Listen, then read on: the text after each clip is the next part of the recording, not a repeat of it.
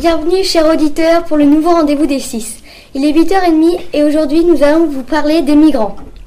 Nous allons commencer par une revue de presse présentée par Maëlan et Sarah, une critique d'œuvre présentée par Lucie et Liloé, une critique d'un dessin de presse présenté par Sarah et une interview d'Ophélie et du petit Navoir. Je donne la parole à Maëlan pour nous présenter le début de sa revue de presse. Bonjour à tous. Tout de suite, nous allons aborder. Oh, je me suis trompée.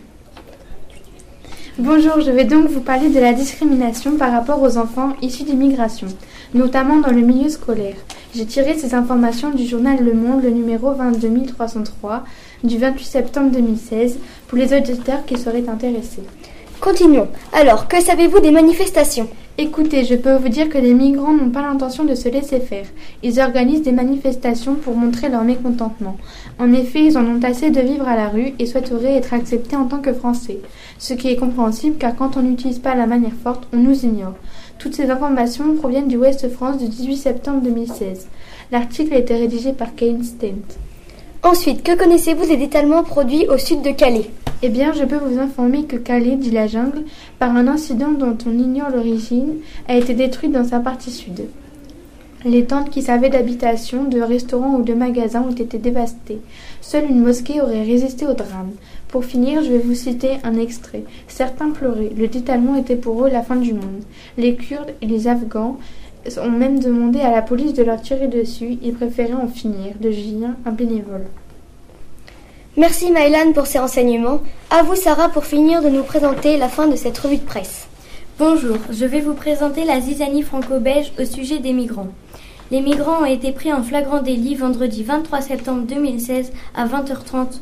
Une personne avec une camionnette a voulu les faire passer à la frontière. Donc une patrouille les ont conduits dans les locaux de la police aux frontières de l'île.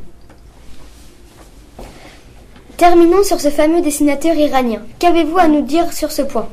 Je peux vous dire que le dessinateur iranien qui est installé à Vienne en Autriche, Payam Boroman, décrit avec ironie mordante le drame des migrants de l'Europe. L'Iran est l'un des pays qui possède le plus de caricaturistes. Le problème majeur pour eux en Iran, c'est leurs revenus. Ils sont très faibles par rapport aux standards universels. Payam Boroman dénonce l'Europe. Il y a décrit une terrible et cruelle ironie vis-à-vis -vis des migrants. Merci pour tous ces renseignements.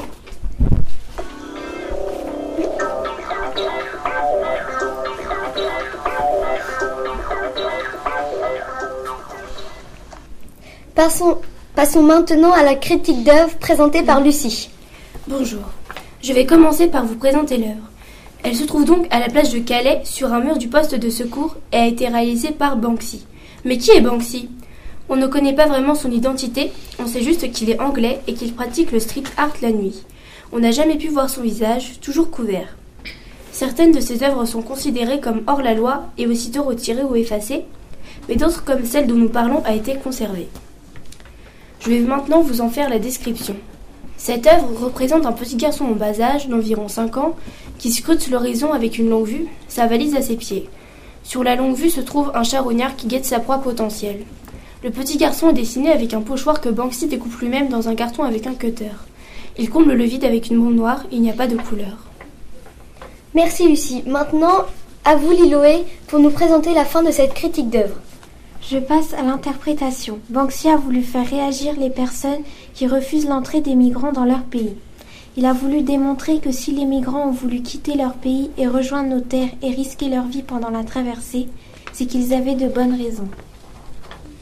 Selon moi, Banksy a voulu démontrer que le petit garçon va devoir traverser la mer, mais que le charognard le guette à sa mort. Ou il veut montrer que le petit garçon est arrivé à destination, mais qu'il n'est pas sûr de survivre. Pour conclure, on n'a jamais vu le visage de Banksy, seulement son dos et ses mains. C'est un homme qui pratique le street art la nuit pour dénoncer les gens qui refusent les migrants. Merci Lucie et Liloé pour cette critique d'œuvre du fameux Banksy.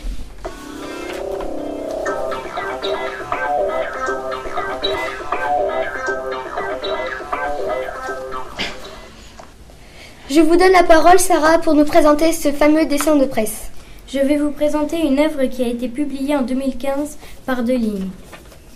Je vais passer à la description de ce dessin. Ce dessin de presse est très sombre de couleur grise et noire. L'œuvre se passe entre l'eau et la terre ferme. Sur la barque en forme de cercueil, il y a un squelette avec une faux. De l'autre côté, on voit des enfants et des adultes. Je passe à l'interprétation. Des migrants s'apprêtent à être embarqués sur un cercueil pour essayer de passer la frontière. On voit d'un côté la mort et de l'autre les enfants et les adultes. Sur cette œuvre, les couleurs représentent la mort. Pour conclure, les migrants doivent payer d'avance pour passer la frontière, mais ils ne sont pas sûrs d'arriver vivants. Merci Sarah pour la présentation de ces dessins de presse qui étaient très intéressants.